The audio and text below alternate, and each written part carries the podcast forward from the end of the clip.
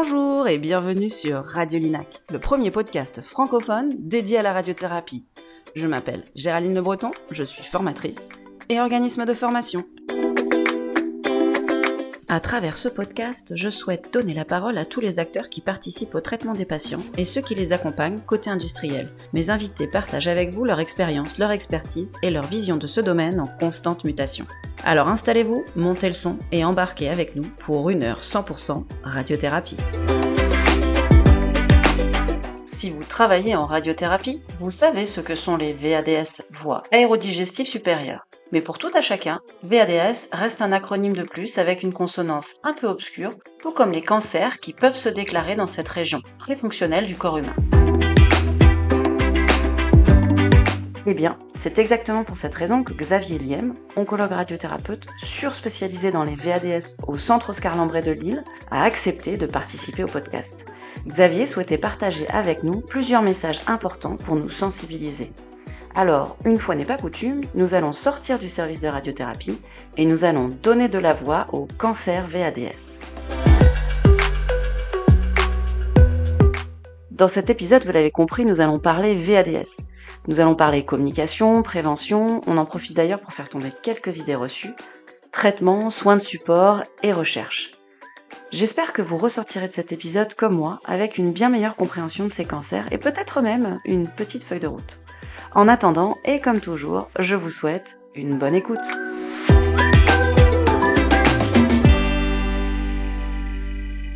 Bonjour Xavier. Bonjour Géraldine.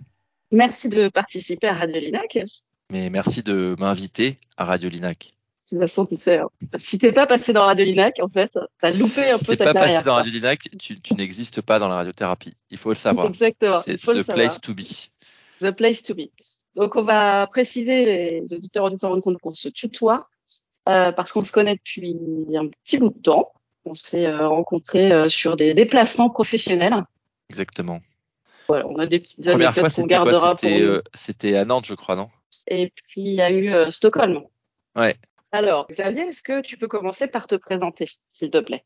Alors donc euh, moi je suis euh, radiothérapeute oncologue. Euh, donc je travaille au centre Oscar Lambret, qui est le centre de référence de la lutte contre le cancer dans le Nord-Pas-de-Calais, euh, donc la partie nord des Hauts-de-France, et euh, je m'intéresse principalement à la radiothérapie des cancers de la tête et du cou.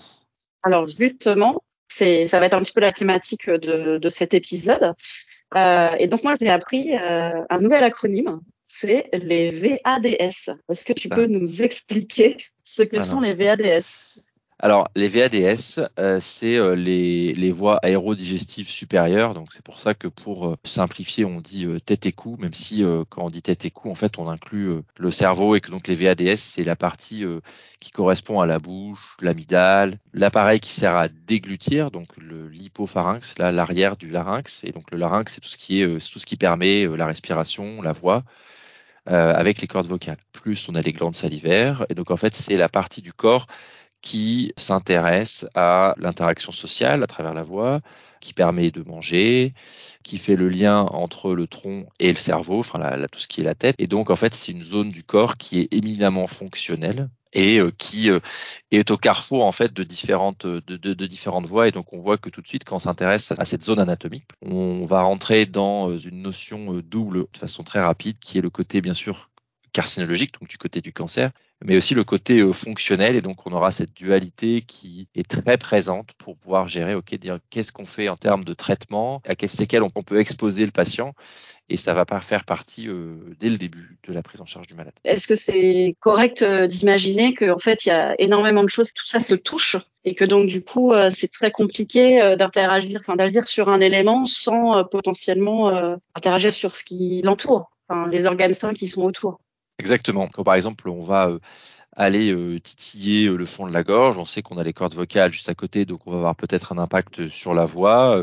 Si euh, on va aller travailler euh, au niveau euh, du menton, on peut avoir potentiellement un impact au niveau de la langue. Donc ça met en jeu des choses très importantes comme le goût, la capacité de déglutir, d'articuler. Donc on comprend que c'est une zone en fait qui est anatomiquement complexe, tant sur le plan de l'expertise radiologique par exemple, mais aussi sur le plan des conséquences fonctionnelles de toute la prise en charge. Alors c'est intéressant parce qu'en fait c'est quelque chose qui paraît euh, évident quand on le dit comme ça, mais euh, quand on prend en charge les patients, euh, les patients ils sont souvent ah j'ai un cancer, il faut vite me guérir vite vite vite, et puis ils oublient un petit peu souvent cette cette dualité, cette notion. Mais c'est vrai que si on, on, a la chance de guérir quelqu'un, si on le guérit alors qu'on lui laisse des séquelles majeures, bah on a, on a quand même réussi quelque chose de positif, hein, puisqu'on a quand même guéri quelqu'un, mais euh, avec des séquelles importantes. Et donc, il y a cette dualité euh, fonction-guérison qui doit vraiment être quelque chose de, de, prégnant dans la prise en charge de cette localisation anatomique. J'ai toujours la sensation, euh, quand on parlait de ces localisations-là, c'est que c'est la localisation du compromis, en fait. Tout à fait. En fait, on a un exemple très facile. Quand on traite par exemple une amygdale, on sait qu'on peut opérer une amygdale ou une base de langue. Par exemple, on sait qu'on peut opérer ce genre d'endroit. Mais comme derrière, euh, on va avoir des gros impacts en termes de fonction alimentaire. Le patient va plus être capable de manger. Voilà, tout simplement, si on opère le malade, et eh ben donc on va plutôt lui proposer des traitements médicaux. Et ça, c'est intéressant parce qu'on sait que c'est des maladies qui euh, sous réserve de traitements dont on va parler tout à l'heure, mais peuvent se guérir potentiellement. On va derrière savoir que si on guérit malade et qu'on va essayer de réfléchir à au moins de séquelles aussi qu'on peut essayer de lui occasionner. Et ça, ça va être un élément euh, prégnant dans la prise en charge parce que euh, d'un autre côté, si on fait le mauvais traitement, on a des chances de pas guérir le malade. Donc du coup, il y a cette dualité dont il va falloir tenir compte et ça nécessite donc des discussions tranquilles avec le malade pour expliquer ce que c'est ce que c'est que la localisation anatomique des VADS, quels sont les types de traitements proposés, est-ce qu'il y a un traitement qui est supérieur à un autre, à ce moment-là, il n'y a pas de discussion. Et euh, s'il y a diverses stratégies qui sont plus ou moins pertinentes en fonction des localisations anatomiques, bah, laquelle on va mettre en avant, pour quelles raisons L'idée étant derrière d'avoir de l'adhérence thérapeutique. Ça veut dire qu'en fait, tu, as beaucoup d'échanges avec ton patient sur euh, à ce moment-là, à cette étape-là, avant le, de démarrer le traitement, ou ça dépend vraiment euh, voilà, du, du cas? Les deux mon capitaine. En fonction, par exemple, euh, si on part sur un traitement euh, euh, très lourd, on va dire avec une grosse chirurgie, avec derrière de la radiothérapie, peut-être de la chimiothérapie, bah, il va falloir tout expliquer tranquillement mal parce qu'on va pas commencer à lui dire qu'on part sur des mois et des mois de traitement avec des mois et des mois de convalescence et derrière ne pas recueillir son consentement. Donc ça c'est le minimum. mais dans il y a certaines localisations, je te prends l'exemple des cancers limités aux cordes vocales on sait qu'entre une chirurgie laser et une radiothérapie uniquement centrée au niveau du larynx, qu'on appelle une radiothérapie petit champ, on sait qu'il y a les mêmes résultats sur le plan carcinologique, ça veut dire que sur le plan de la guérison et de l'efficacité du traitement, les deux traitements sont équivalents. Par contre, on sait que si on enlève la corde vocale en entier plus la moitié de la corde vocale de l'autre côté, ben, le malade il va avoir une voix plutôt altérée, alors que si on l'irradie, ben, le malade il va avoir il va avoir une voix qui va être altérée pendant le traitement mais qui va récupérer derrière. Et donc, si le patient en face est euh, avocat, médecin, chanteur, on va plutôt lui proposer une radiothérapie, alors que le papy de 85 ans, un peu isolé, qui, discute avec ses proches qui ont l'habitude de l'entendre, s'il a une voix qui est un peu altérée, c'est a priori moins grave. Donc, en fait, il y a cette notion de pondération en fonction du malade. C'est ça qui est pertinent parce que on n'a pas, euh, bien sûr, à traiter un cancer. On a traité un patient qui a un cancer. Du coup, il y a cette approche, en fait, qui va être, pour le coup, multidisciplinaire parce que on a derrière euh, le côté multidisciplinaire dans le, dans le diagnostic, la prise en charge, mais multidisciplinaire dans la gestion en fait de tout ce qu'on fait au malade. Donc du coup, c'est multidisciplinaire et c'est très personnalisé. Peut-être que les, les patients ne rendent pas forcément compte de ça, mais c'est toujours différent en fait. J'imagine chaque patient est différent. Bah, la radiothérapie, c'est un métier euh, artisanal. C'est nos maîtres qui disaient que la radiothérapie, c'était la, la, la, médecine de l'artisanat personnalisé, mais avec des grandes technologies. Du coup, euh, c'est sûr que quand on, on opère quelqu'un, euh, l'opération est personnalisée. Quand on fait une radiothérapie à quelqu'un à but curatif sur une tumeur en place, on s'adresse à l'anatomie de la personne, on s'adresse à l'anatomie de la lésion cancéreuse. Du coup, c'est personnalisé, ça respecte un process qui est standardisé pour essayer de garder un niveau de qualité permanent, mais avec des adaptations de type de traitement, de de, manière de, de, faire le traitement. C'est ça qui est personnalisé. Par contre, le process standardisé, ça dépend des indications. Le TNM, donc là, le TNM, c'est euh, la classification qui permet de, euh, de créer des stades pronostiques, qui permet derrière, en fonction de la littérature, de choisir un traitement. Et après, en fonction de euh, la notion et aussi de l'expertise des équipes qui doivent pouvoir proposer le, le bon traitement au bon malade tu m'expliquais un petit peu quand on a préparé euh, ce podcast que euh, ce sont des lots qui sont, en fait, ce sont des cancers, pardon, qui sont euh, mal connus par le grand public. Alors oui, tout à fait. C'est pas les cancers les plus fréquents, d'accord? Très clairement, au niveau mondial, on est sur le neuvième cancer le plus fréquent chez la femme. Chez l'homme, c'est le huitième. Comme c'est des choses qui sont peu connues, les malades ne sont pas inquiets quand on a un aft qui apparaît, qui reste pendant un mois, deux mois, ou quand il y a un ganglion qui apparaît et euh, qui reste un mois ou deux mois. Alors, ils, se situent où ces ganglions dans, donc, les ganglions, Donc les ganglions, c'est euh, comme des ganglions quand on a une angine. C'est la même chose. Et en fait, la différence entre une angine et un cancer, tout bêtement, c'est ce qu'on appelle la règle des 3 pour 1. D'accord? Donc la règle des 3 pour 1, ça veut dire que si on a un symptôme ou une anomalie qui dure plus de trois semaines, ça doit nécessiter une consultation. Alors ça peut être une consultation chez le médecin généraliste, une consultation chez l'ORL, parce que en fait par ailleurs avec le temps d'attente de la consultation, c'est vrai qu'on n'aura pas une consultation au bout de trois semaines, c'est sûr. Mais ça, c'est le message qu'on essaye de faire passer dans la campagne de com. Euh, c'est la, Make Sense campagne, c'est euh, une campagne de com européenne qui vise à exposer en fait la population au fait de dire voilà, c'est des cancers peu fréquents, mais c'est des cancers qui sont graves, parce que c'est des cancers au pronostic dégradé. Donc il y a un groupe de cancers qu'on appelle les cancers au pronostic dégradé, qui peuvent être, en l'occurrence pour celui-là, dépistés par des choses un peu plus précoces, hein. un aft qui dure plus de trois semaines, une angine qui dure plus de trois semaines, un mois, un ganglion, des difficultés à avaler, une douleur dans l'oreille. Tous ces symptômes-là, s'ils apparaissent progressivement et qu'ils durent voilà sur un, un mode semi-chronique ou chronique, à ce moment-là, ça doit euh, nécessiter une prise en charge. Parce que si on dépiste un cancer à un stade où il est plus petit, a priori, il est plus facile à traiter. Je veux dire, je vais enfoncer une porte ouverte, mais c'est mieux d'avoir un cancer de stade 1 avec des guillemets qu'avoir un cancer de stade 4. Du coup, c'est le message de prévention qui est affiché depuis plusieurs années au travers de la campagne Menses, au travers de la campagne de com qu'on fait en ce moment au centre pour dire euh, si on veut essayer d'améliorer le pronostic de ces cancers, on doit les dépister à un stade plus précoce et pour les dépister à un stade plus précoce, il faut que les gens consultent de façon plus précoce. Parce que si les gens attendent au-delà de trois mois et qu'ils ont perdu 10 euh, kilos et qu'ils ont une tumeur qui fait 7 cm, ils seront bien entendu plus compliqués à prendre en charge que quelqu'un qui n'a pas perdu de poids et qui a une maladie qui mesure 1, 2 ou 3 cm. Ce qui est important d'entendre aussi, c'est que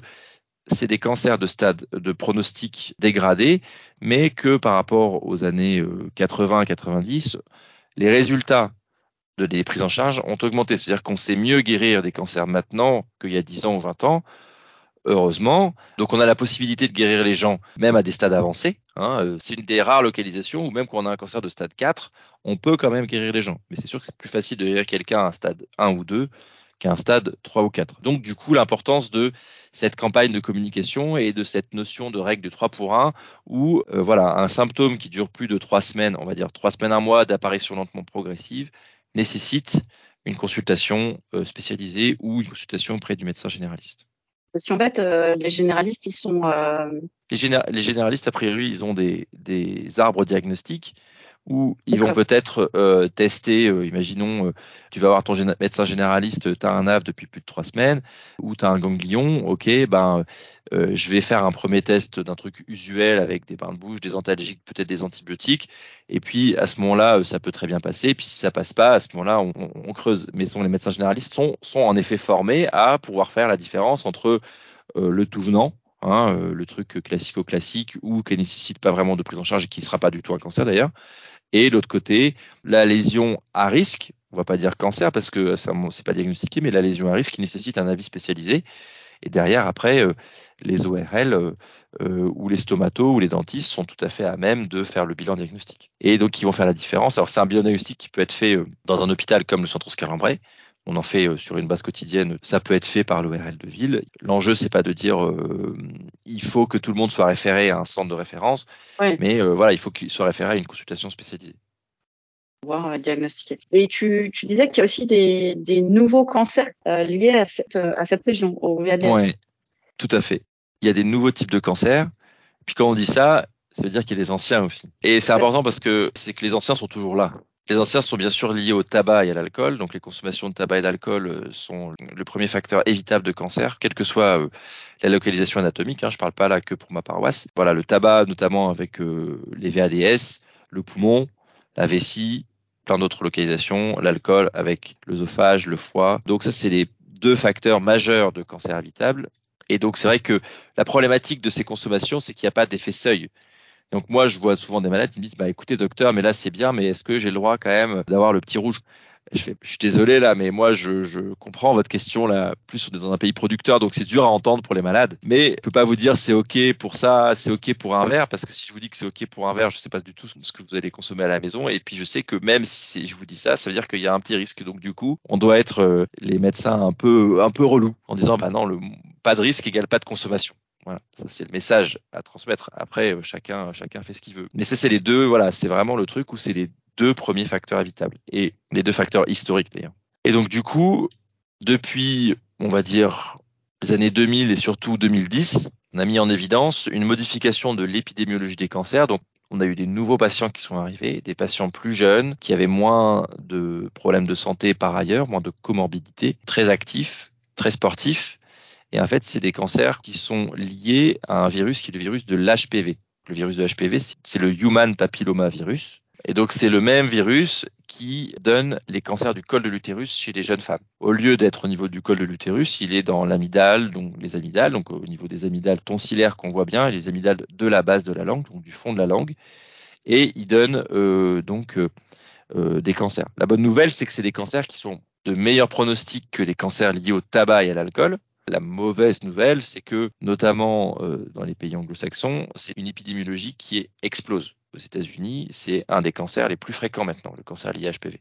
Du coup, on s'attend à ce qu'il y ait une modification de l'épidémiologie en France. C'est des cancers qui sont très fréquents sur le plan d'épidémiologie dans les grandes villes, donc euh, le bassin parisien, la côte d'Azur, euh, les grandes métropoles. Et c'est des cancers qui posent des questions, notamment parce que comme il y a des cancers un peu on a une modification de la TNM, enfin de la classification, parce que c'est des cancers qui répondent mieux au traitement. Et il y a tout un champ de la question autour de la désescalade thérapeutique. Est-ce qu'on peut guérir autant de malades avec des traitements moins intenses et donc moins de séquelles? Alors, je suis surprise parce que du coup, tu parles du, papillomavirus. Alors, déjà, j'étais persuadée que ça se passait plutôt en bas et que c'était plutôt euh, euh lié à la sexualité. Euh, on parle beaucoup des femmes, mais je savais pas que ça pouvait toucher d'autres localisations et les hommes. Alors c'est vrai, c'est un truc intéressant parce que quand on parle aux patients et qu'on parle du papillomavirus et qu'on dit ça, la question c'est euh, comment est-ce que j'ai attrapé ce virus, euh, docteur?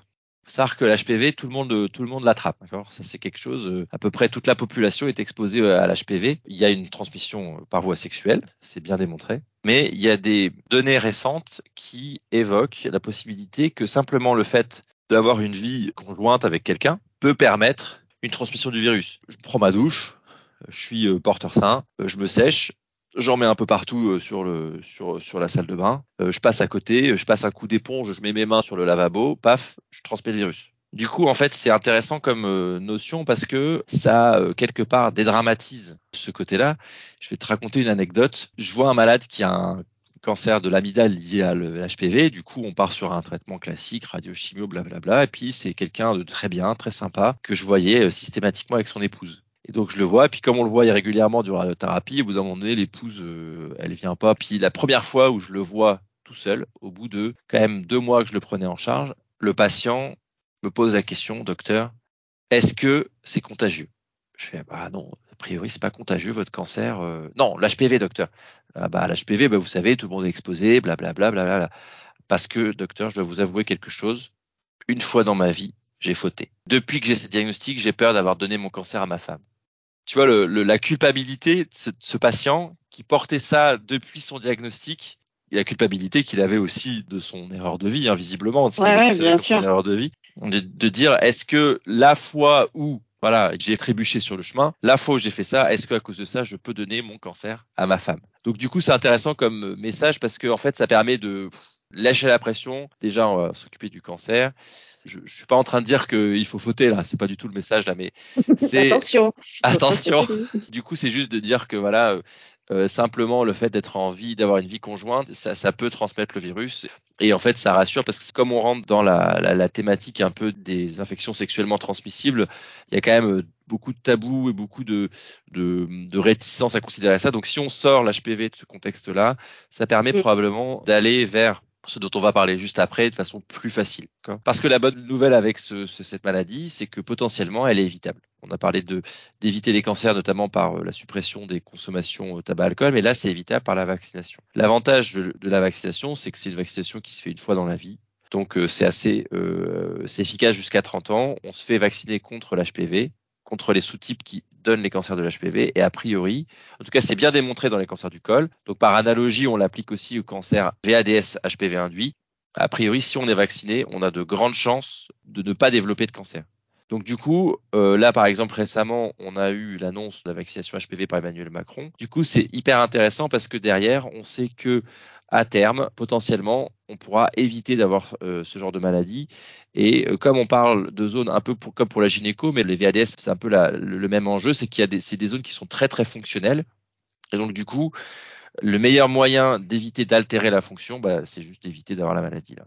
En termes de vaccination, donc pareil, hein, tu sais, moi j'avais des idées reçues et je pensais que c'était plutôt euh, les jeunes filles qui se devaient se faire vacciner. Alors non, pas du tout. Enfin oui, bien sûr, les jeunes filles, mais pas que. Quand on parle du cancer du col de l'utérus, pour le coup, c'est clairement une transmission sexuelle, mais donc il n'y a pas que les femmes qui ont des activités sexuelles, du coup, il faudrait vacciner même de, base tout le monde. On est bien d'accord. Et là ici, quand après quand on met les autres euh, les autres endroits où on peut avoir de l'HPV dans le corps, à savoir euh, l'anus et le pénis et la sphère ORL, on a tout le monde qui est concerné. La vaccination, c'est surtout les euh, filles et les garçons de 11 à 14 ans. Donc ça, c'est pour la primo-vaccination. Donc c'est avant l'exposition euh, au virus. On peut avoir des vaccinations de rattrapage jusqu'à 19 ans avec un schéma à trois doses et euh, il y a des données dans la littérature qui évoquent une certaine efficacité jusqu'à l'âge de 30 ans. C'est vrai que moi, quand je vois mes malades, s'ils ont des enfants ou des petits enfants de moins de 30 ans et qui que eux-mêmes sont porteurs de l'HPV, je leur dis de faire vacciner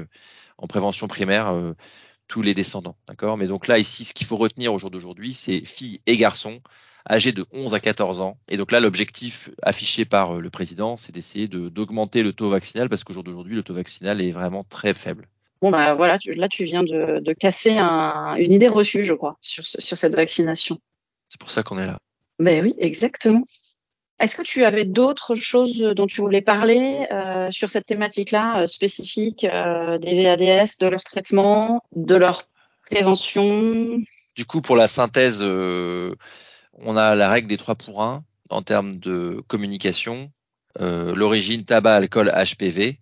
D'accord? Donc, tabac, alcool, ben, c'est limitation, suppression. HPV, c'est vaccination. Il y a encore des axes, des questionnements sur l'épidémiologie et sur certains types de maladies qui sont en cours.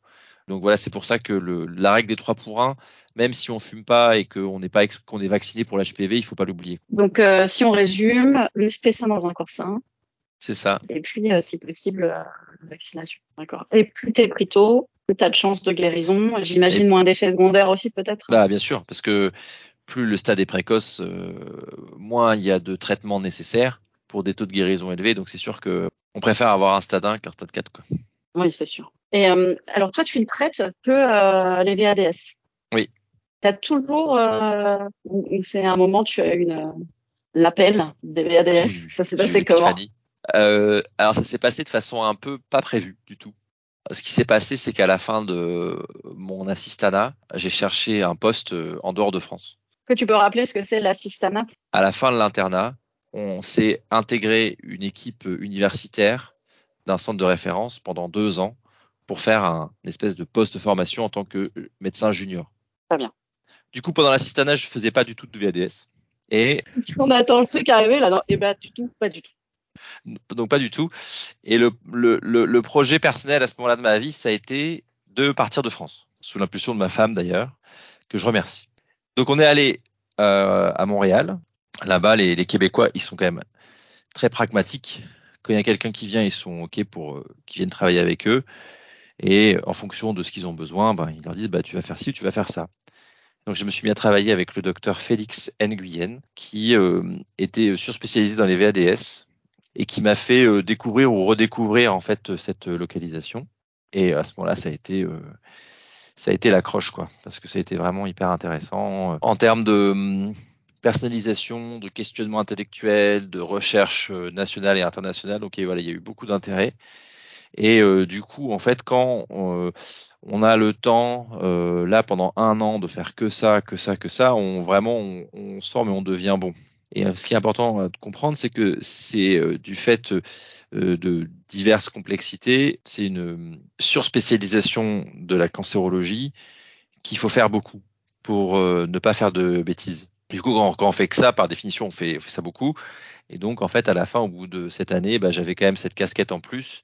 Et quand je suis rentré en France, il y a un poste euh, qui était disponible ici à Oscar Lambray, qui permettait en fait de reprendre cette dynamique-là et de, donc qui était logique dans le projet, donc du coup qui a permis de, de continuer sur euh, le chemin. Et donc c'est pour ça qu'on en est arrivé au, au VADS. Mais les VADS, c'est un socle c'est un socle parce que ça permet aussi de faire des VADS et puis de d'orienter le truc vers VADS recherche clinique, VADS euh, travail technique. Euh, l'idée c'est de, de, travailler sur une localisation et puis euh, regarder tous les aspects du process de traitement et d'essayer de travailler sur le maximum d'aspects du process de traitement. Avec le risque certes de, un peu d'égarement, mais si on réserve ça à une seule localisation, ce risque il est limité quoi. Donc la particularité pour toi par rapport à quelqu'un qui serait moins ultra spécialisé C'est-à-dire que je fais que cette loc là et donc, comme on est dans un centre un peu de taille, pour un centre de cancérologie de taille moyenne, on va dire, on a accès à beaucoup de recherches cliniques. Euh, et on a accès à un ensemble de, de, personnes dont la compétence est aussi un peu euh, surdéveloppée par rapport à ça. Euh, je pense aux radiologues, aux anapathes, euh, aux orthophonistes, aux diététiciennes qui ont l'habitude de faire beaucoup de cancer ORL. Et donc, du coup, c'est intéressant parce qu'on travaille avec différentes personnes de différents horizons qui vont avoir cet attrait pour ce sous-ensemble. Alors, comme on disait tout à l'heure, peut-être pas très fréquent, mais comme c'est des maladies qui sont plus complexes et un pronostic plus incertain, et ben en fait on, se dit que c'est pertinent de, de, rajouter de l'expertise pour essayer de, de, coller à la littérature au maximum ou aller être dans la littérature pour dire ok on, a des traitements qui sont euh, le plus efficaces possible avec le moins de séquelles possible quoi. Okay. Le questionnement, c'est pas sur celui de, tu sais, euh, universitaire, pas universitaire, euh, libéral, pas libéral, etc. Tout ça, c'est le questionnement, c'est est-ce qu'on en fait beaucoup ou pas beaucoup? Si on a la possibilité d'en faire beaucoup, c'est bien. Si on a la possibilité d'en faire pas beaucoup, malheureusement, c'est démontré dans la littérature que ça peut créer des enjeux pour les malades, donc des enjeux très euh, concrets en termes de résultats, du coup, en fait, quand on sait ça, même sur le plan euh, éthique personnel, éthique professionnelle personnelle, on se dit qu'il faut faire beaucoup, voire que ça, pour avoir le temps de se, poser sur les trucs compliqués, pour pouvoir euh, creuser, aller au fond des, au fond des choses. Donc en fait, moi j'imaginais que peut-être il y avait des étapes auxquelles tu participais, qui étaient peut-être supplémentaires par rapport à d'autres oncologues radiothérapeutes, mais c'est pas vraiment ça. C'est plus ton interaction avec d'autres domaines, c'est ça, qui t'apporte de la connaissance, qui toi vont te, te permettre peut-être d'être plus efficace dans le diagnostic et puis, enfin, toi. Est-ce que c'est vous qui faites le Non, vous vous êtes. Non, non, euh, nous on fait pas le diagnostic. Donc nous on fait pas. Ça c'est l'équipe euh, euh, diagnostic, c'est surtout euh, les radiologues, les chirurgiens, les dentistes, les stomatos, enfin les chirurgiens maxillofaciaux, pardon, qui font le diagnostic. c'est vrai que ça arrive régulièrement en RCP que par exemple la radiologue elle nous dit ah bah ce scanner il faut le refaire, je peux pas l'interpréter. Ou voilà, cet IRM il est trop bougé, il faut essayer de le refaire. Du coup, ça c'est c'est un enjeu parce que si on passe d'une maladie qui est euh, par exemple T1 une maladie qui est T3 parce que le scanner a été refait et que même sur un scanner de une, à une semaine ou deux semaines d'écart, il n'y a pas de modification de la maladie, c'est juste la qualité du scanner est différente. Là oui, il faut travailler, euh, même si on est le meilleur radiothérapeute du monde, si euh, le radiologue il sait pas interpréter une imagerie ORL et il y a des radiologues qui te disent quand tu leur demandes des avis, il fait non l'ORL hein parce que c'est complexe, parce qu'il y a des complexités anatomiques, parce qu'il y a des complexités de traitement. Du coup, il faut travailler, il faut pouvoir s'entourer, euh, de, de faut, faut, être bien entouré, comme euh, comme partout. Hein, je veux dire, euh, je réinvente le shoot là. Quand je dis, il faut savoir s'entourer de bonnes personnes, mais en fait, ça a des conséquences pratico-pratiques. Et en fait, le fait d'avoir des grosses équipes, des grosses équipes, ça fait faire des économies d'échelle et on rajoute de l'expertise. Et donc ça, c'est un, ça vient un contrepoint du modèle un peu français qui est du modèle de la répartition géographique. C'est sûr que c'est plus simple d'avoir son traitement euh, à, la porte à côté, mais euh, après il y a, y, y a, une contradiction et il y a, y a, deux enjeux qui sont vraiment frontalement opposés. D'un côté, euh, on a des grosses équipes qui font une grosse activité clinique avec potentiellement derrière un background, enfin une possibilité d'avoir de la recherche euh, clinique translationnelle fondamentale. De l'autre côté, euh, la régionalisation maximaliste. Donc en fait, il y a c'est complètement il y a une opposition complètement frontale et euh, après il faut trouver un, équilibre. C'est comme pour tout, hein, mais c'est sûr que là, le, la problématique en radiothérapie VADS, c'est que c'est quand même bien démontré que le fait de faire une mauvaise radiothérapie VADS, eh ben c'est hyper délétère pour le malade. C'est plus important que de faire une bonne chimio. Une mauvaise radiothérapie avec une bonne chimio, bah, c'est toujours un mauvais traitement. Euh, la, la, radiothérapie, ça représente euh, quel pourcentage des traitements pour les VADS J'ai pas le chiffre exact en tête, mais c'est sûr que on a bien 70% des malades qui ont un cancer VADS qui vont à un jour arriver sur une table de radiothérapie. Globalement, pour un patient qui a un cancer, euh, il a une chance sur deux un jour de passer dans un service de radiothérapie. Et alors, on parle de radiothérapie. Comment toi, tu arrives en radiothérapie? La radiothérapie, ça a commencé à l'internat. En fait, avant l'internat, donc durant les études de médecine, j'avais peut-être un défaut c'était que traiter une fracture ou un rhume, ça m'a jamais vraiment mobilisé sur le plan émotionnel. Par contre, à chaque fois que je regardais euh, dans les cours de cancéro, je trouvais ça vraiment chouette. L'avantage des études de médecine, c'est qu'on a la possibilité de faire pas mal de stages. Quand on passe en stage et on sait tout de suite si on aime ou on n'aime pas. Mon premier stage, c'était un stage en hospitalisation euh, de cancéro, de sarcome. Donc, euh, vraiment pas euh, le service le plus joyeux. Mais en fait, c'était un des meilleurs stages de ma vie. D'accord. Du coup, j'ai vraiment adoré. Et après, à l'internat, donc à partir de ce moment-là, je me suis dit, bah, j'ai un intérêt théorique et puis en pratique, j'ai vraiment, j'ai vraiment passé un super stage. Donc, en fait, allons-y. Et après l'internat, j'ai pu avoir la chance de, choisir la spécialité et de pouvoir rester dans ma ville. Et ben, j'ai commencé mon premier stage dans un hôpital de Lille où j'ai passé un super stage en chimio et en hémato. Et puis après, j'ai fait mon stage en radiothérapie au centre Oscar. On avait fait du cyber, enfin c'était l'ouverture du cyber, donc c'était le début de la stéréotaxie. Euh, il y avait de la dermato, donc très clinique et tout ça. Et donc du coup, la radiothérapie, euh, c'est aussi côté technique et humain. C'est cette dualité en fait entre le le côté euh, très technique, scanner, euh, technique de précision, euh, voilà, et le côté humain, je vous regarde, je vous dis que vous avez un cancer, on se voit dans, on se voit les yeux dans les yeux et je vous prends en charge monsieur ou madame et je vous vois pendant plusieurs semaines et puis à la fin, bah, vous voyez, on voit plus le cancer, c'est très bien. Et après, on va vous suivre, qui était vraiment hyper intéressant, hyper chouette. Et donc, du coup, allons-y gaiement, quoi c'est quand même un choix, je trouve, hein, de l'extérieur, pas facile parce que les patients, ils sont, enfin, ils ont toujours une maladie quand même compliquée. Tu vois, tu, tu parlais de fracture un cancer, euh, toi au quotidien, tous les patients que tu vois, ils, doivent gérer ça, quoi. Donc toi, quelque part, euh, j'imagine que ça doit pas être facile tous les jours, en fait. C'est un apprentissage. Ce que tu dis, c'est vrai.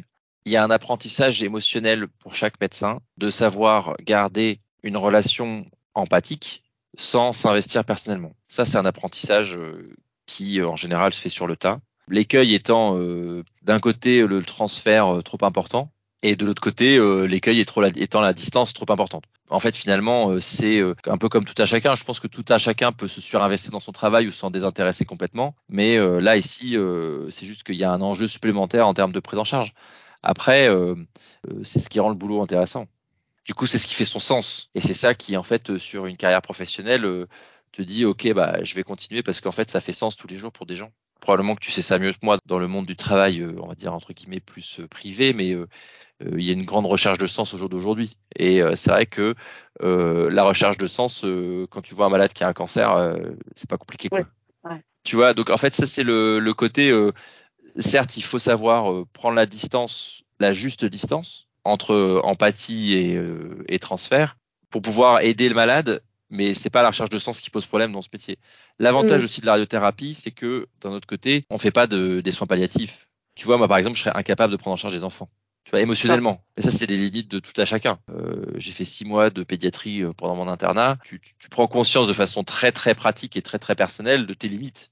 Donc tu sais ce qu'il faut faire, ce qu'il faut pas faire. Puis ceux qui arrivent à le faire, chapeau. Il n'y a pas de problème, chapeau avec ça. Je pense qu'il y a des gens qui font des métiers euh, dix fois pires que le radiothérapeute, et je pense que le mec qui choisit son métier, son métier, c'est jamais une, c'est jamais un fardeau. En tout cas, il faut espérer que ça ne devienne jamais, mais genre le jour du choix, c'est pas un fardeau. Du coup, c'est un, un, un, métier qui prend sens. Et c'est ça qui te motive le matin et qui te permet de te lever et puis d'être équilibré dans le fond. Enfin, c'est beau. ce que tu dis quand même, ouais. Euh, alors, du coup, ma question d'après, elle va tomber un peu. Euh, une question traditionnelle dans ce, dans ce podcast, c'est comment tu expliques ton métier à des gens qui sont pas euh, habitués au domaine dans lequel on travaille Et euh, est-ce qu'on te prend souvent pour un radiologue? Oui, clairement. En fait, il faut il faut pas répondre aux gens qu'on est radiothérapeute. C'est ça. il faut pas. En fait, c'est fini quoi. On, demande ce que je fais, je suis cancérologue. Voilà. C'est vrai, tu dis ça. Bah parce que sinon, quand tu dis radiothérapeute, les gens ils entendent radio et puis thérapeute, ils se disent que c'est peut-être un radiologue qui fait un peu des médecines douces, tu vois. J'adore l'idée.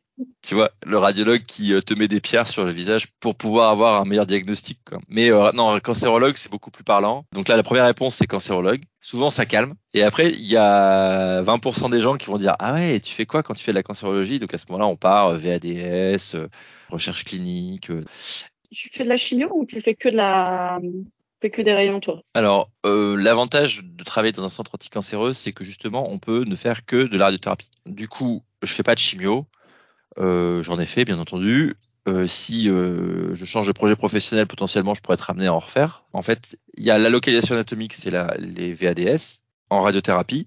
Et la thématique derrière, c'est euh, euh, la recherche clinique, mais plus largement l'analyse des résultats. L'idée, c'est d'essayer d'optimiser les process en analysant les résultats et en ayant un retour d'expérience, si possible, chiffré. Alors que, mais c'est très ambitieux quand je dis ça, hein, mais euh, voilà. Alors après, euh, l'enjeu aussi, c'est celui de du temps aussi, parce qu'en fait, euh, c'est vrai que dans le Nord-Pas-de-Calais et les Hauts-de-France, on est une région qui a une sur surincidence, donc qui a plus de cancers ORL que le reste de la France. Sachant qu'en France, on est, euh, on est plutôt, euh, on est plutôt bon à ce niveau-là. Donc du coup, on a quand même beaucoup de malades. Donc du coup, c'est vrai que déjà simplement faire le côté recherche, enfin le côté clinique avec les malades, euh, ça prend du temps parce que les traitements sont plus complexes, ils génèrent beaucoup d'effets secondaires et donc, et donc du coup, il y a aussi le fait de gérer tout ça qui prend pas mal de temps. Alors du coup, tu me tends une perche. Une des étapes en fait dans ton boulot, ça va être ce qu'on appelle le contourage. Mhm. Donc peut-être pour ceux qui savent pas, expliquer ce que c'est et expliquer pourquoi c'est particulièrement complexe pour les VADS Alors le contourage, c'est simple, c'est du coloriage sur écran. C'est exactement ça. Ça fait rire mes enfants beaucoup parce que quand ils me demandent ce que je fais, je leur dis que je fais comme eux mais sur un écran d'ordinateur et avec des gens. Et puis euh, comme ça, ils ont compris que papa c'est un médecin qui fait du coloriage. Et donc le contourage, on, définit donc on fait du coloriage sur écran pour définir euh, les volumes à traiter. Donc où est-ce qu'elle est la maladie? Où est-ce qu'elle était avant la chirurgie et euh, les organes sains. C'est-à-dire que voilà, il faut savoir quand même euh, éviter la moelle épinière pour euh, éviter de mettre les gens tétraplégiques, par exemple. Donc tout ça, c'est l'étape de contourage où on va définir tout ça. La problématique des VADS, c'est que l'anatomie est assez complexe. Hein. il y a différents, il y a les, il y a, enfin, il y a les nerfs, les muscles, les vaisseaux, les cordes vocales, les zones, les glandes salivaires. Enfin bref, il y, a, il y a la moelle épinière, le cerveau, les yeux, les nerfs optiques, le nerf facial. Enfin bref, il y a, il y a une grande connaissance de l'anatomie à avoir. C'est très chronophage, non? Parce a, enfin, de mémoire, il y a énormément de structures à contourer. Donc c'est vrai qu'historiquement, euh, contourer un malade, c'était très long parce qu'il y a beaucoup de structures à contourer. Donc ce qui fait qu'il y avait un choix de pragmatique de contourer que les trucs euh, très importants. Mais c'est vrai qu'actuellement, euh, notamment depuis un an ou deux, on a quand même beaucoup d'aide au niveau du contourage euh, grâce à l'intelligence artificielle, qui a quand même des résultats euh, qui sont suffisants pour approcher la reproductibilité humaines qui derrière n'ont pas d'impact en termes de, planification de traitement. Donc c'est sûr qu'on a beaucoup d'aide à ce niveau-là. Le pendant de ça, c'est que euh, sur la formation des plus jeunes, il y a un enjeu parce que c'est vrai que les plus jeunes, comme euh, ils connaissent que ça, bah, en fait, euh, finalement, l'IA de base, elle contourne mieux que quelqu'un qui commence. Donc du coup, il faut reformer les gens à contourer. Parfois, on peut avoir des, petits, des petits enjeux techniques autour du fait que finalement l'IA, elle s'est un peu plantée, que derrière, comme on fait confiance, on s'est fait avoir. Mais euh, c'est vrai que là, il y a de l'aide au niveau de l'IA et c'est vrai que dans, le futur, on sent que plus on va avancer vers pas l'amélioration, mais l'extension des algorithmes d'IA, enfin la multiplication de, ces applications, euh, potentiellement on va avoir beaucoup d'aide au niveau du contourage. Après, il y a un enjeu aussi derrière de d'acceptance quoi et de vérification médicale. Ça remplace pas le médecin euh, pour plein de raisons, autant purement médicales que légales quoi c'est essentiellement une aide pour vous faire gagner du temps aujourd'hui. c'est ça l'objectif. Ça gagne du temps et ça standardise aussi. Tu parlais de, du pendant humain et du pendant technologique. C'est vrai que quand tu travailles en radiothérapie, euh, les évolutions technologiques, tu en as vu quand même un certain nombre, je pense. On parlait du contourage. Est-ce qu'il y a d'autres évolutions techno euh, qui, pour toi, ont vraiment eu un impact sur euh, les logs que toi, tu as amené à traiter? Alors VADS, quand on parle de ça, euh, clairement, euh, on va d'abord en parler en premier lieu de, l'IMRT. En fait, historiquement, euh, on traitait les gens donc une radiothérapie conventionnelle. et là, la radiothérapie conventionnelle, c'est celle qui générait quand même beaucoup de séquelles, beaucoup de, sécheresse buccale, de caries, de difficultés à, avaler, tout comme ça, avec des coups qui étaient très cartonnés, très très, enfin, avec des des fibroses cutanées qui limitaient beaucoup la mobilité des gens. Et ça, donc avec la modulation d'intensité, ça a quand même disparu globalement. Donc ça, euh, c'est euh, les essais, ils ont été publiés 2005-2010. Euh, du coup, la technique en IMRT maintenant, c'est une technique qui est standard. Hein. Ça a changé, mais maintenant c'est du standard, c'est du standard of care. Dans tous les centres, on peut pas irradier un patient ORL qui a un cancer ORL sans faire d'IMRT, ça n'a pas de sens. Même si le, malade, il a un T4 ou un, un énorme truc, voilà, le standard of care c'est l'IMRT parce que ça a amélioré de façon majeure justement les séquelles. C'est pas, ça n'a pas changé le pronostic donc ça n'a pas changé l'efficacité parce que la dose qu'on prescrit, c'est toujours la même. Et par contre, ça, a changé beaucoup euh, les séquelles à distance du traitement.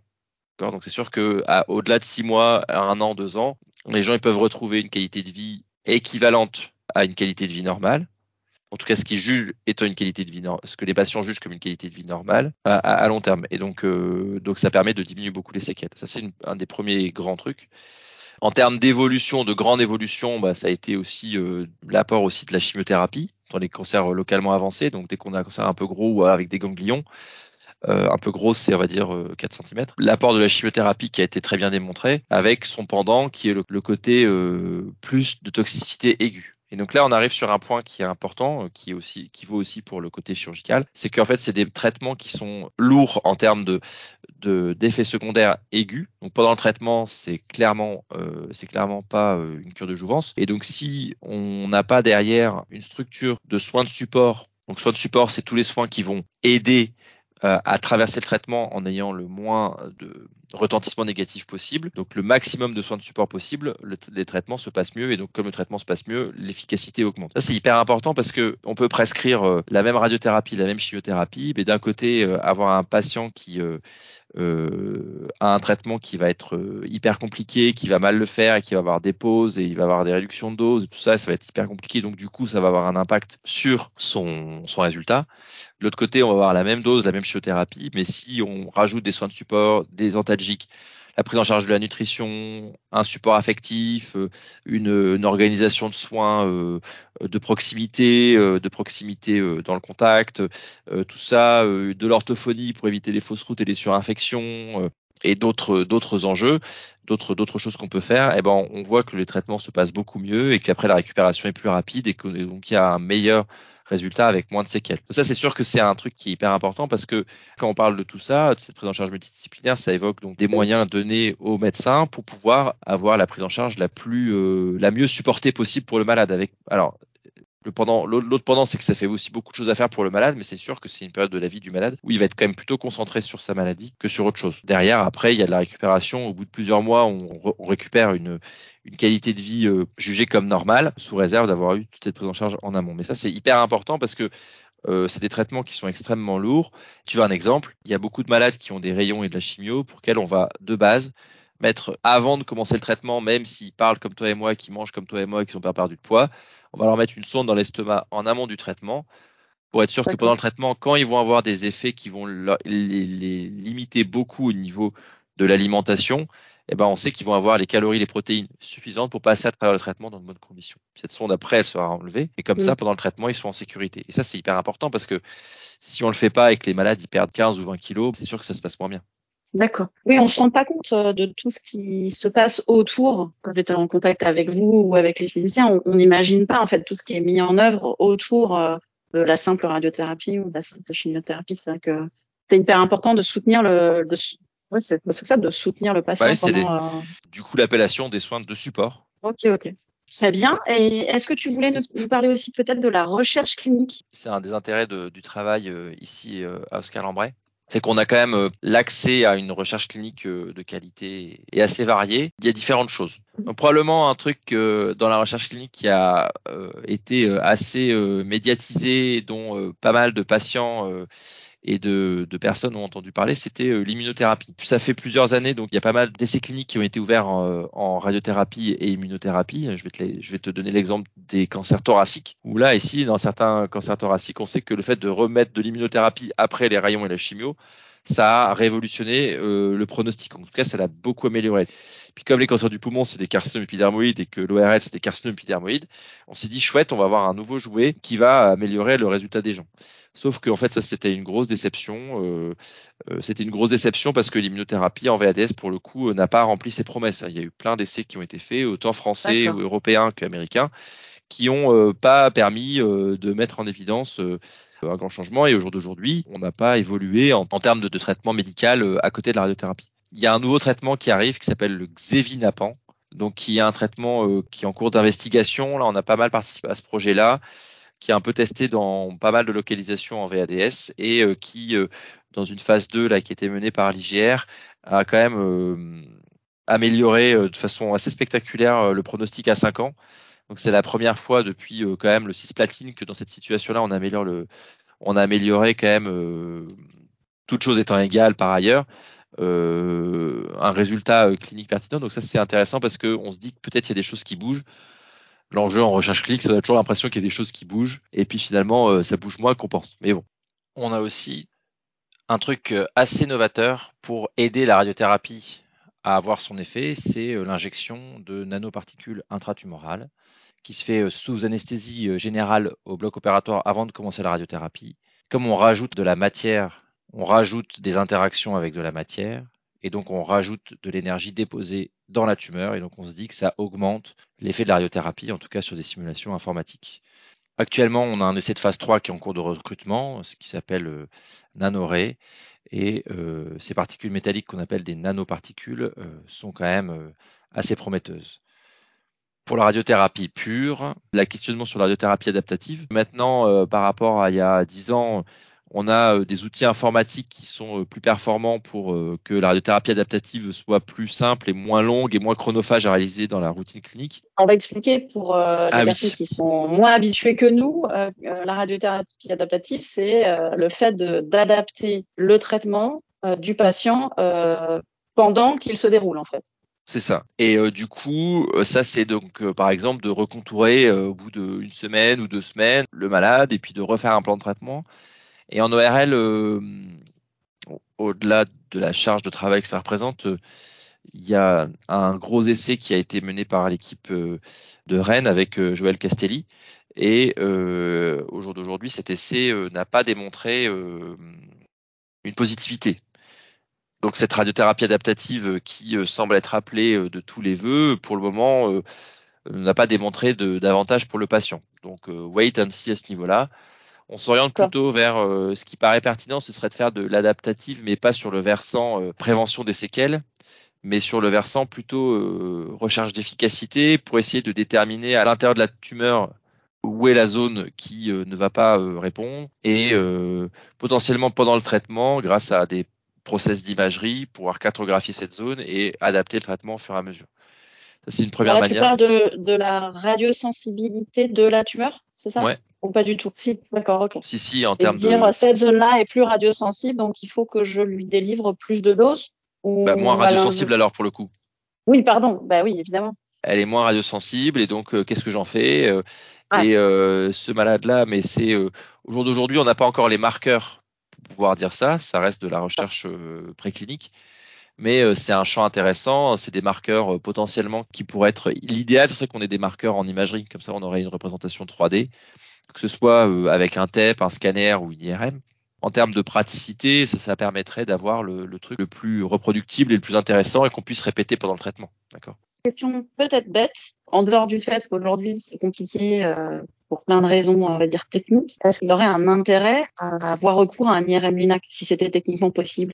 C'est une bonne question. Faut expliquer, en fait, il faut expliquer qu'il y a une nouvelle machine qui s'appelle l'IRM LINAC. Qui Alors, c'est quoi l'IRM LINAC, Géraldine? Donc, l'IRM, non mais vas-y, vas-y, je t'en prie, je t'en prie. donc l'IRM Linux, c'est euh, donc c'est une machine de radiothérapie sur laquelle on a rajouté une IRM. Du coup, c'est une machine qui fait ce qu'on ne peut pas faire au jour d'aujourd'hui, c'est que pendant qu'on traite, on peut voir la tumeur. Parce qu'au jour d'aujourd'hui, quand la machine traite, on ne sait pas ce qu'on fait. Alors on peut vérifier comme par exemple en stéréo cyber de façon très régulière pendant, pendant l'irradiation si on est toujours dans le bon positionnement. Mais quand on vérifie le positionnement, on traite pas. Et quand on traite, on vérifie le positionnement. Du coup, l'IRM Linux, ça permet de faire ça. Ça permet de voir et de traiter dans le même temps. Les indications actuelles, c'est euh, les tumeurs mobiles, euh, la stéréo prostatique, la stéréo rénale. En ORL, on se dit que la problématique principale, c'est que quand une tumeur diminue, potentiellement le postulat qu'on aurait de base, c'est de dire ok, elle diminue de façon euh, concentrique, c'est-à-dire qu'on a une grosse boule qui devient une petite boule. Mais ça, c'est un postulat, d'accord? Il y a des données en chimio néoadjuvante qui nous disent que potentiellement, au lieu d'avoir, si on part d'une grosse boule et qu'on a l'impression qu'on a une petite boule, bah, peut-être qu'elle se fragmente. Donc, au lieu d'avoir une grosse ah boule, une petite boule, on a, on a trois toutes petites boules. Elle a la place d'avoir une, une, on va dire une boule moyenne au milieu. Du coup, il y a ça. Donc, au jour d'aujourd'hui, euh, et euh, la stéréo, euh, la stéréo en VADS, ça n'a pas vraiment euh, sorti parce qu'il n'y a pas vraiment de tumeur mobile. Les patients ayant une contention assez euh, contraignante par le masque thermoformé, qui est une espèce de masque en plastique, un moulage de la position en plastique qui vient immobiliser le malade. Donc il y a des réflexions en cours. Ça pourrait aider, par exemple, euh, quand on traite au niveau de la base du crâne, puisque la base du crâne, c'est des enjeux de nerfs qui sont bien visibles en IRM et d'autres pour lesquels on a besoin d'une bonne précision.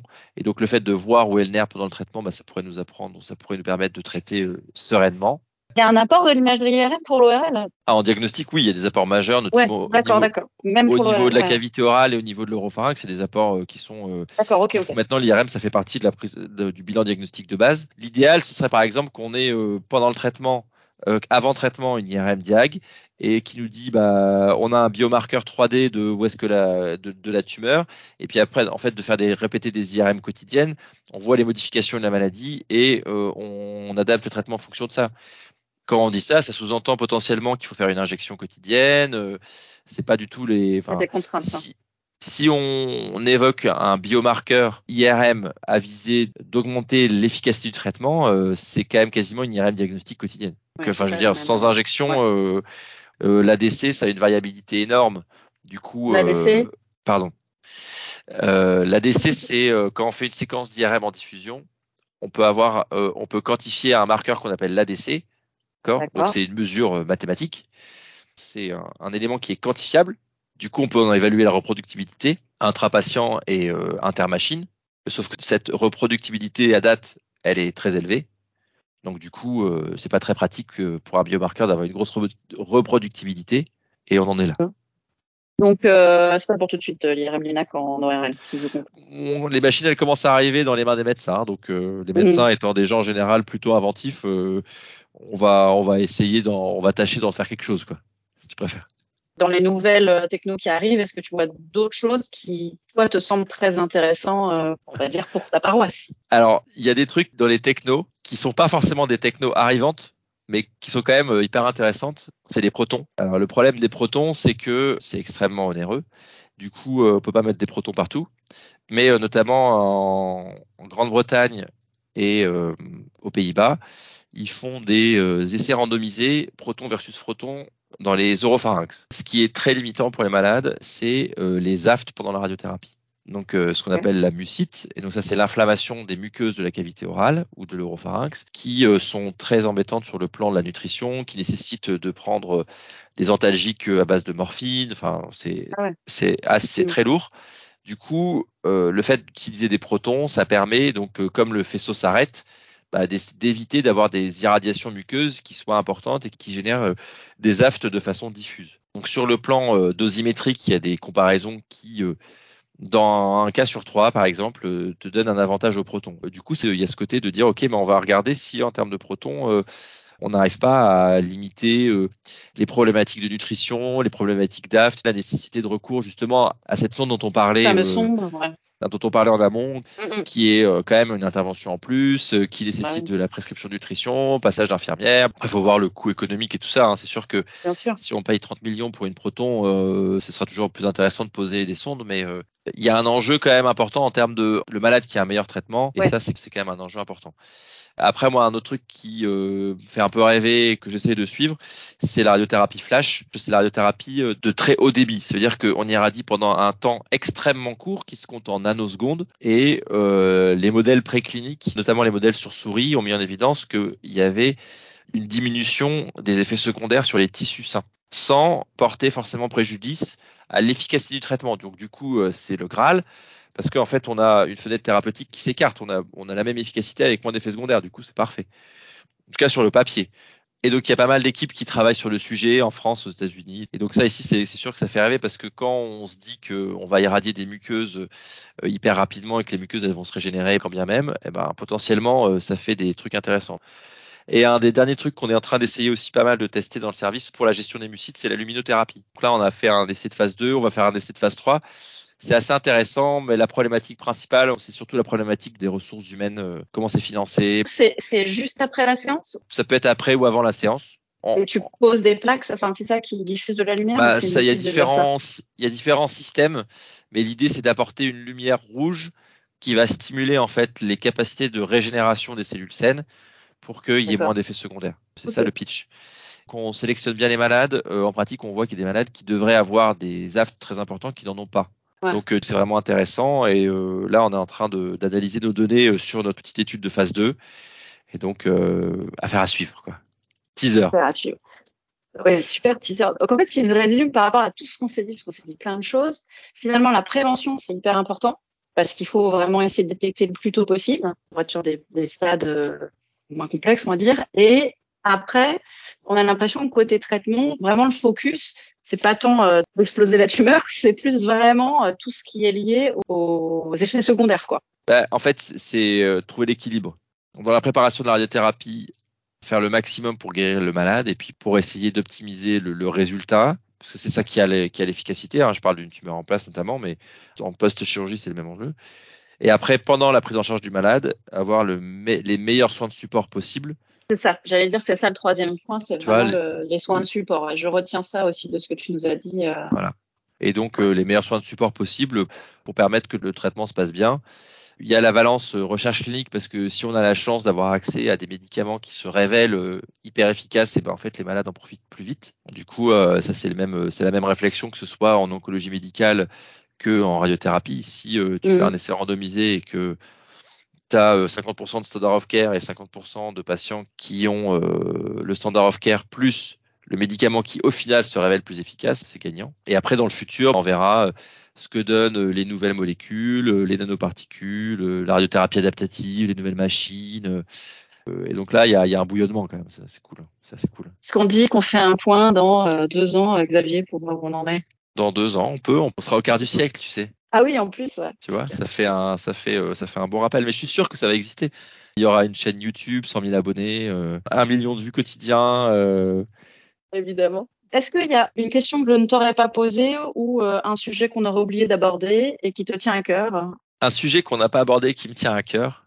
J'y pense là maintenant, là, ça serait la nécessaire valorisation ou le travail sur la donnée médicale. On est assis sur un trésor de guerre qui est inutilisé et inutilisable surtout. Et donc il y a des initiatives pour essayer de structurer la donnée médicale, comme on structure euh, la donnée de radiothérapie euh, vers le RT struct ou le RT dose, et de structurer la donnée médicale pour que la cotation et l'évaluation des euh, effets secondaires et des, résultats soient euh, facilement accessibles par les médecins et qu'on puisse retourner dans nos données facilement et qu'on puisse avoir euh, des retours d'expérience, des comparaisons intercentres, des choses qui sont faites de façon routinière en recherche clinique, mais qui sont encore très loin dans la pratique courante.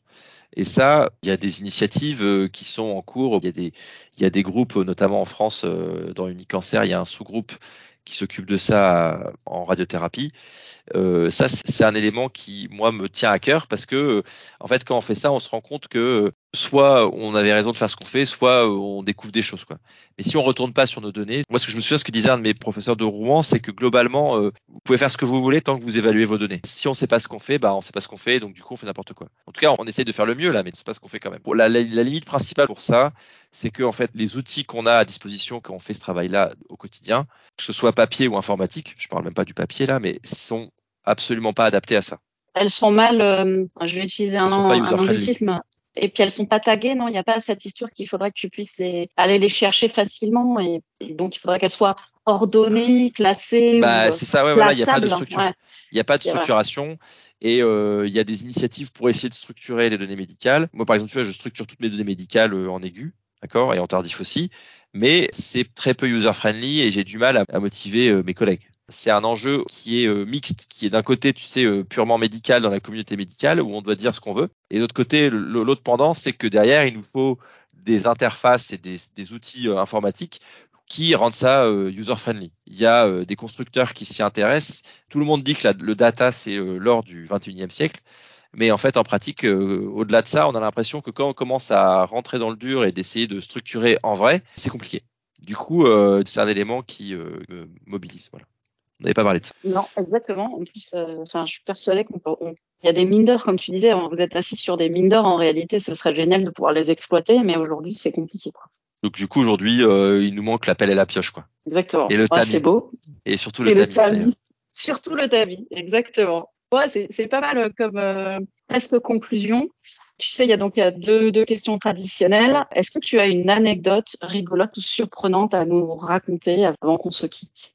J'ai une anecdote pour casser le côté, euh, tu sais, euh, très tech du radiothérapeute. Ça te concerne un peu. Et oui, parce que je dois, je dois avouer maintenant euh, à mon, à mon grand dame que c'est grâce à, c'est grâce à toi. Je sais pas si tu t'en souviens, mais c'est grâce à toi que j'ai des miles. Je, je, le sentais venir. Et donc du coup, j'ai toujours mon appli Air France avec mes miles, avec ma carte Flying Blue dessus. Et euh, je vais bientôt d'ailleurs utiliser mon premier billet. Je penserai à toi la prochaine fois que j'utiliserai ce billet. Je te ferai un petit selfie dans l'avion, tu sais, pour dire ça y est, je suis ah dans mon avion grâce à mon app Air France. Parce qu'il y a quand même, je pense que c'était il y a trois ans, tu imprimais encore tes billets à l'ancienne. Et ouais. ouais, voilà. Ouais, du coup, le radiothérapeute qui veut structurer les données et qui fait de la radiothérapie adaptative dans ses heures perdues, voilà, voilà n'avait pas de carte Flying Blue. Comme quoi, tu vois, il y a vraiment tout le monde progresse. Hein. Tout le monde progresse. Et puis la dernière question, peut-être, est-ce que tu aurais une suggestion d'invité? Je te souhaiterais proposer aux médecins de Strasbourg qui gèrent ce, cette initiative sur la structuration de la donnée médicale ah, qui est super. hyper intéressant. Il s'appelle? Il s'appelle Sébastien Guillard. Ok, au CLCC. Qui aura à Alicante, à Strasbourg. Super, bah c'est une super idée. alors, euh, Xavier, comment tu te sens à la fin de ce podcast? Ça va, la pression est tombée. Euh, je sors des spotlights pour retourner à ma vie, euh, à ma vie d'avant. Ta vie d'avant. Bon, en tout cas, euh, merci beaucoup. C'était très intéressant. Moi, j'ai appris plein de choses, j'avoue. Ne serait-ce que l'acronyme. Hein. Je, me sens déjà tout de suite beaucoup plus intelligente. Merci à toi, Géraldine. C'est super chouette, je trouve, d'avoir un podcast autour de la radiothérapie. Je pense qu'il n'y a pas beaucoup de concurrents dans le domaine. En tout cas, j'en connais pas personnellement. Francophone, non, il y a, y a, y a un un podcast euh, américain qui s'appelle Out of the Grey avec le avec le jeu de mots, euh, mais qui est très orienté physique médicale. Et moi, j'aimerais bien vraiment ouvrir à tous les métiers euh, de la radiothérapie. Et puis voilà, si des personnes qui qui sont curieux de savoir comment ça fonctionne aussi, que ce soit pas que d'expert à expert, tu vois. Je pense que c'était un, un, un, bon exemple aujourd'hui, puisque je pense que tu as fait passer aussi des messages importants pour tout à chacun. Merci à toi en tout cas, c'était très gentil de ta part de m'inviter. Et, euh, bah, j'espère qu'on se recroisera euh, tantôt quand même. Hein. Un peu d'une heure Un peu, non. Bon, bah, ça marche. À très bientôt, Xavier.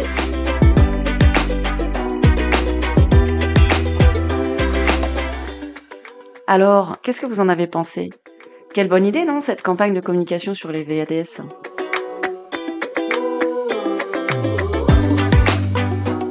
En enregistrant cet épisode, je me suis rendu compte, et peut-être que vous aussi, que je n'étais pas bien sensibilisée sur ces cancers. En tout cas, moi j'ai bien retenu une chose, c'est la règle des 3 pour 1. Je me suis aussi rendu compte que j'avais pas mal d'idées reçues sur le papillomavirus. Je ne sais pas pour vous, mais moi en tout cas, c'est beaucoup plus clair tout ce qui concerne sa transmission et sa vaccination. Je retiens aussi qu'un bon traitement doit être accompagné de bons soins de support, surtout pour ses localisations. Enfin, je retiens que grâce à la recherche, on traite ces localisations de mieux en mieux en offrant aux patients une meilleure qualité de vie post-traitement.